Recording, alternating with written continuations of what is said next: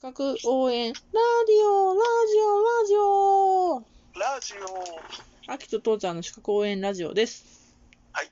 お願いします。ろしくお願いします。ちょっと昨日は喋りすぎたね。そうだね、ちちょっょっとと言葉の不思議になっちゃったみたい端ねっこで切れちゃった。疲れてたからね。そうね、疲れてたからね、しょうがない。そんな時もある。そうだね。まあね、眠れない時でも横になって休息をとっていることは大事らしいんで、うんうん。本当に疲れた人は休、息大事。うん。睡眠が取れなくても横になるで。しましょう。そんなことでよろしくお願いします。今日はね、ちょっと法律の方をやってみようと思うんだけど、大丈夫法律。うんうん。。とりあえず大丈夫。行こうんう。や。ってみよう。なんかね、年少者と妊産婦、け妊産婦、えっ、と、年少者、年がうん。うん低い人と妊産婦、妊婦さんの保護の話なんだけど、うん。まあなんか、私さ、18歳未満で働いてる人おるんかなとかって、テキスト開いて思ったんだけど、デカデカと考え、デカデカと載ってた。18歳未満。事業の内容、非工業的業種で、満13歳未満の人は、映画の制作、演劇などって書いてあった。あー。そうだね。そっ小屋の人とか、かね。そうやん。働いてるじゃん。確かにと思って。いや、でもそれ以外にも普通にもいるんじゃないか、いっぱい。あの、13歳以上になったら、非工業的業種で、うん。ああの、働けるようになってるからね。あー。そうだね。うん。まあね、昔は中卒で働いてたっていう人もいるから、その時の、いや、昔はって言っちゃいけない。今でもいるかもしれないし。ああ、そうか。うん。でもほら、中卒で働いてた人がさ、金の卵と呼ばれて、東京とかにどっとと集団就職してた時代があったわけじゃん。あったね。まあ、そういう時期の法律の流れを組んで、やっぱりなってんだろうなぁと。まあそれもそうだし、昔だったらあの炭鉱とかね、うんうんうんうん。ああいうのにやっぱりあのみんな送子供が送り込まれてたからあね、あ。うん、その炭鉱なんだけど、うん法律の制限でね、年少者の法律の制限で、18歳に満たない人は、炭鉱の校内の業務はうんやったらいけんくなってる。そうだね、ううんん、あとは、重量物取り扱いとかの危険業務もやってはいけませんってなってる。そうだね、うん。やっぱり一応大人になるまではやんなやっちゃいけないだろうな、あのうん。今は。うん、今ちょっとね、ほら、民法が変わって、成人が18歳になったりとかしてるからさ、こまごまと変わってんのよね。そうだねだ、から、ちょっとそれは、また3年がか後とかぐらいに、ね、テキスト見たらあら違ってるって笑っちゃうかもしれないけど、今2020年現在はこんなうん風になってますと。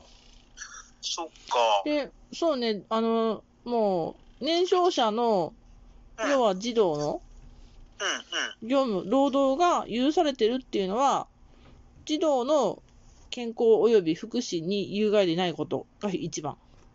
うんうん、でうんうん、労働が軽い、労働負荷が軽いもの。うんで、所轄の労働基準監督署長の許可を受けていること。うんでうんうん、、最後、重要。就学時間外に使用すること。だから、勉強時間削っちゃいけないこと。っああ、ていうふうになってんね。でも、たまにあるよね、モデルさんとか、いろんなあの女優さん、俳優さん。うーんとか時と、間そうなんだろうけどよ、夜はほら、あの何時までにそうね、なんかあるから、収録はもうそれ以降できませんってよく聞くけどさ、うん、学校をちょっと早退してとかってやるよね。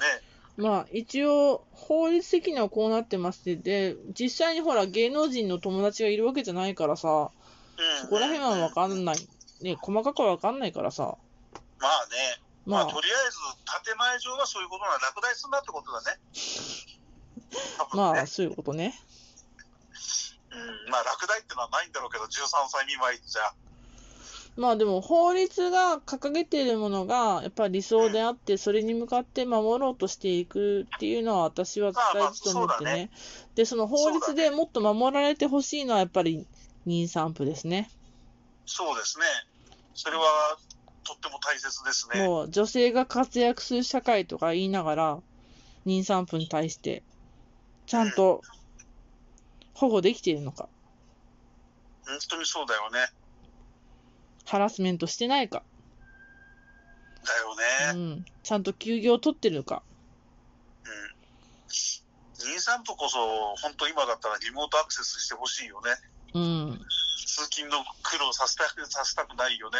そう。うん。で、まあ、育児、育児時間はちゃんと取れるようにしてるのかとか。うんうんうんうん。ね、生理休暇とかも、実は、あの、取ってもいいよっていうふうにはなってるのね。うんうんうん。でも、なんかそれって、その当の女性が請求しなきゃいけないの。それってすごいやりにくくねで、就業規則によっては、休んだ分が無給になったりするわけよ。ちゃーだね。うん。なんかやっぱりそういうのを変えていけたらいいなってね、まあ願うだけそうねだ。よね。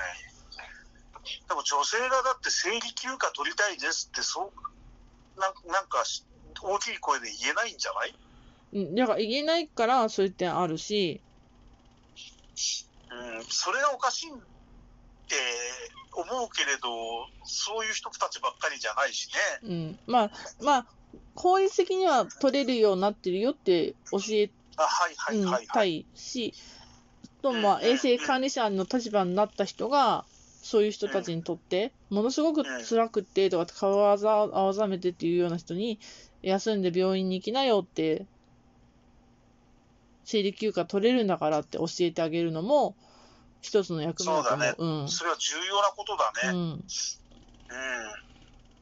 ね、生理休暇だからサボって、サボってるんじゃねえかなんていう、そういう間違った考えはいけないよね。うんで特に基本ねは、こう、妊産婦に関する取り扱いって結構、もう、まあ、どんどん変わってきてはいるんだけど、まあ、基本的に炭鉱は、炭鉱の校内労働はダメ。うん、はい女性はダメ。はいはい。じょえ女性はって妊婦は妊婦はダメ。じゃなくて女女性は性は、一部の人は、一定の、だからちょっとはいいけど、原則禁止。へえで、妊婦と産婦、あの、産婦、えっ、と、生まれたばっかりのとかだったら絶対ダメって。あとは、それってさ、逆に男女差別にならないうーん、私もその、校内労働とかの実情を知らないからさ、うんうんうん。そこは男女差別になるかどうかっていうのはわかんないけど、あの、一般女性が一定のって、い一般女性については一定の校内労働は就業可能っていうふうにはなってるから、うんうんうんうん。そこまではその差別化って言われたらどうなんだろうかな、どうなんだろうかなと思うね。そうだね。いや、だからそれを望む女性がいるのかどうかは私には分からないんだけうど、ん。まあでも、あの、女性だから、女性だけどここまでできますよなのか、ここまでしかできませんよなのか、の捉え方でね。ええ昔だからあの、その男女均等だっていうことで、うん、騒いでた頃の、一番最初の頃のイギリスではさ、うん、あのー男女で差別することできなかったかうら、ん、炭鉱の中では、うん。あの、上半身裸で作業するくらい暑いですっていうことで、おそれでーも構わない人っていうことで、なるほどね。うん、それであの、選んでたみたいうん、よ。ううんん、そういう条件を出したってういう、ん。うーん。笑い話みたいなんだけど、でもそうせざるを得ないっうていうんうかさ、んまあう、ん今ほら、日本の産業の中でも、校内業務ってかなり割合が減ってるから、そうだもうね。今はケースバイケースとか、その事業者ごととかになってると思うんだよね。うで、んそういう情報は来てないんで、まあ、もしもそんな情報がお持ちの方は、ここちらまでテロップ出しときますって言って、ここラジオだよって ね。そっか、まあ、とりあえず、とにかく、均男女は平等なんだけれど、産婦、妊産婦うん。に関してはとにかくきちんと手厚く保護しましょうっていうのは大事なことだと思う。うん。あとは、その、年少者もね。そうだね、うん年少者もね、うん、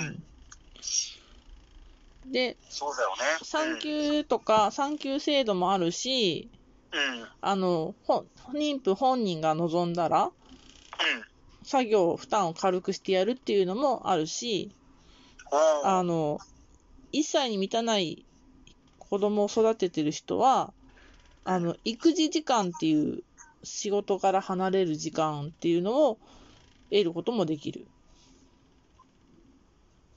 へえ1日2回それぞれ30分。